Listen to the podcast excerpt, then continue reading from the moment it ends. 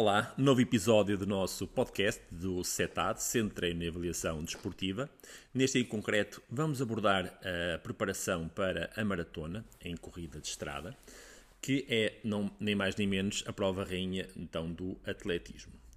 A designação de prova rainha acho também tem a ver com a grande dificuldade inerente a, a este tipo de prova,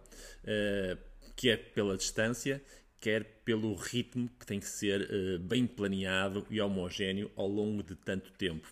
Torna-se difícil definir um objetivo quando estamos a enfrentar este, este tipo de distância pela primeira vez, uh, quer, quer pela, pela distância em si e duração que vamos ter que, que suportar ao longo da, da, da prova, não é? Hoje em dia, um, com as avaliações que, que existem e que, que, nós fazemos e que muitos treinadores fazem para uh, analisar o limiar aeróbio, anaeróbio, conseguimos verificar ao certo um, o pace em que deve oscilar uh, este tipo de provas. E o pace uh, não é só centrado no valor que o atleta de, atinge ao limiar anaeróbio, mas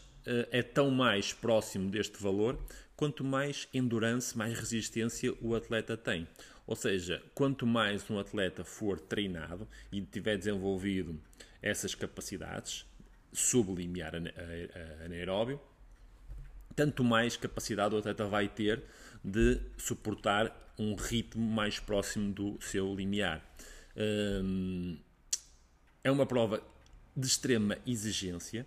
eh, e, então eh, é normal que uh, sejam atletas com maior, mais anos e com mais, mais anos, mais experiência uh, no atletismo e com mais quilómetros, mais volume de treino, que conseguem ter normalmente melhores performances e melhor gestão do ritmo ao longo da prova. Isto também tem a ver porquê? Porque, como eu estava a dizer, a, a definição do ritmo de prova está uh, intimamente ligada com o limiar anaeróbio e aproxima-se tanto mais deste valor quanto mais treino, mais volume de treino o atleta tem em qualidade abaixo do limiar anaeróbio. Ou seja, não importa só treinar em intensidades elevadas, em ritmos altos e durante uh, um tempo considerável, digamos assim, nos treinos ao longo da semana, ao longo das várias semanas de preparação para a prova, mas também o treino em baixa intensidade, que vai tornar o organismo mais eficiente uh, e metabolicamente mais capaz de enfrentar este tipo de esforços onde em períodos mais críticos vai conseguir repor a energia e buscar reservas e uh, conseguir voltar uh, aos ritmos uh, a que nos propusemos então para, para este desafio. Assim, o trabalho em baixa intensidade torna-se crucial para o sucesso porque vai permitir que o atleta consiga um transporte de energia mais eficiente e com isso conseguir perpetuar o esforço durante muito mais tempo. Não importa só ter um limiar anaeróbio elevado, mas se não houver uma boa endurance, uma boa resistência, o ritmo vai acabar por ficar comprometido. Nós conseguimos manter um ritmo perto do limiar, mas é um ritmo que não vai durar uh, os 42 km. Assim, uh, é importante uh, determinar o ritmo a que nós vamos enfrentar a prova, analisando esses indicadores e, não é fácil dizer assim, olha, vamos fazer a prova a 95% do, do nosso limiar anaeróbio ou a 90%. Isso tem que ser mesmo ponderado pelo treinador, pela experiência que ele tem na análise do treino. Às vezes é preciso eh, um, um perder perder ou ganhar tempo, uh, ou ganhar resultado, perdendo tempo a analisar uh, os resultados do atleta as suas performances em treinos nos últimos meses, para decidir o ritmo certo a que ele deve enfrentar a, a maratona. Não é eh, raras vezes que verificamos, e nós que uh, trabalhamos com muitos atletas, não só nossos, mas também de outros treinadores que fazem avaliação connosco, que muitas vezes os ritmos definidos acabam por ser ou sobrevalorizados para o atleta em questão e depois o atleta não consegue uh, suportar aquelas intensidades durante todo o percurso, ou então subvalorizados com, com receio de, de serem mais ambiciosos e de procurarem um, um resultado mais, mais de maior relevo, digamos assim, acabam por andar a, muito, a um ritmo muito mais baixo. À primeira vista, parece que, pronto, não tem sentido nenhum andar com um ritmo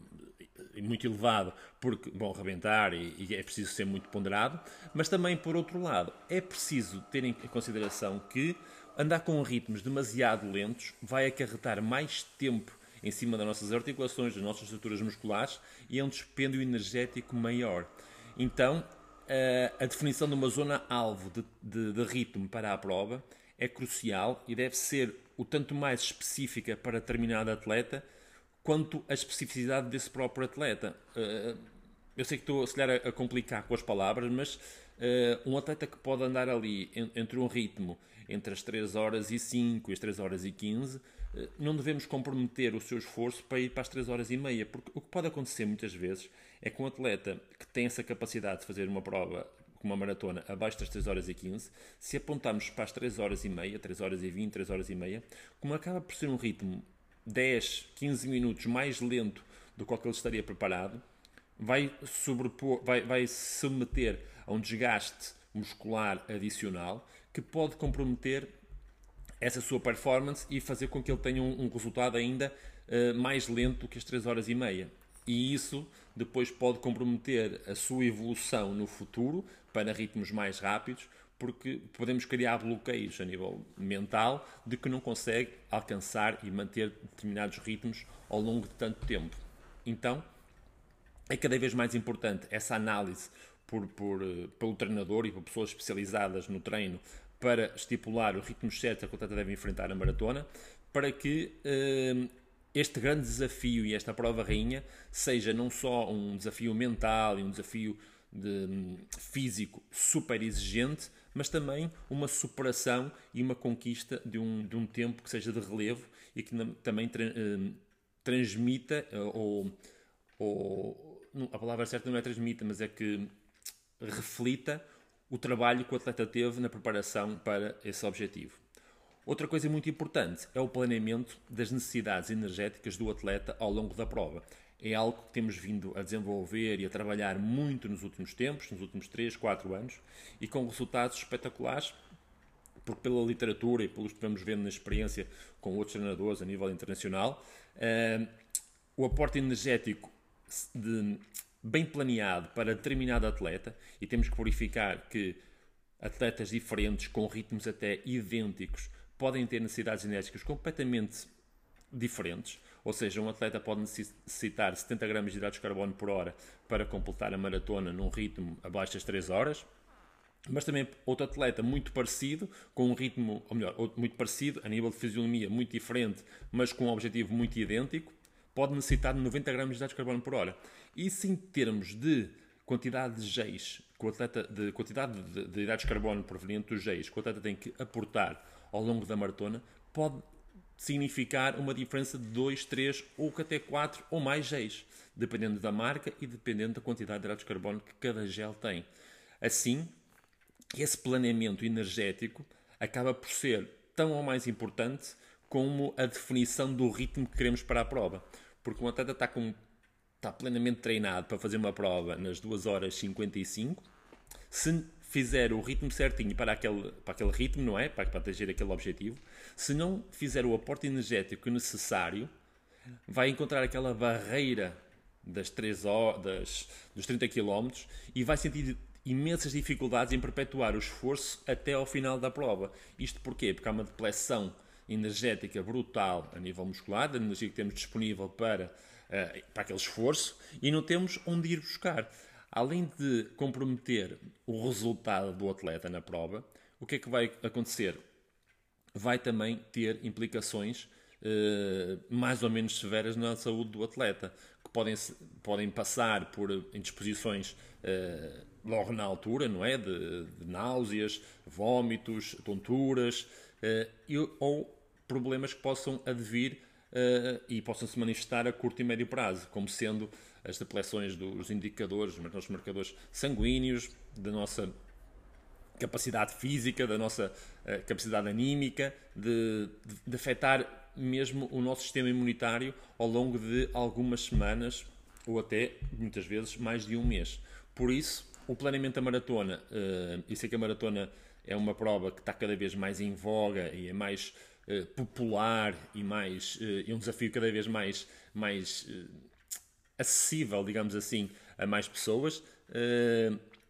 Deve ser fomentado o desporto, deve ser fomentada a participação, mas com uma primeiro correta preparação para a prova, uma correta definição do que se vai fazer na prova e de como vamos superar essa distância. Enquanto que uma meia maratona é um desafio já muito facilmente acessível, acabamos por não necessitar de muita energia extra para conseguir completar os 21 km. Para os 42 km, as exigências são elevadíssimas uh, e então é preciso estarmos convenientemente, convenientemente preparados e com uma planificação o mais correta possível para que seja a melhor experiência uh, ao completar então a prova rainha. E para quem gosta de correr, a prova rainha é um momento importante, é um momento de, digamos, de consagração e de celebração do desporto que gostamos de praticar todos os dias e então deve ser feito também com o respeito devido, não só pela prova em si, mas também por nós, pela nossa saúde e pelo nosso treino. Espero que tenham gostado e boas maratonas, bons treinos.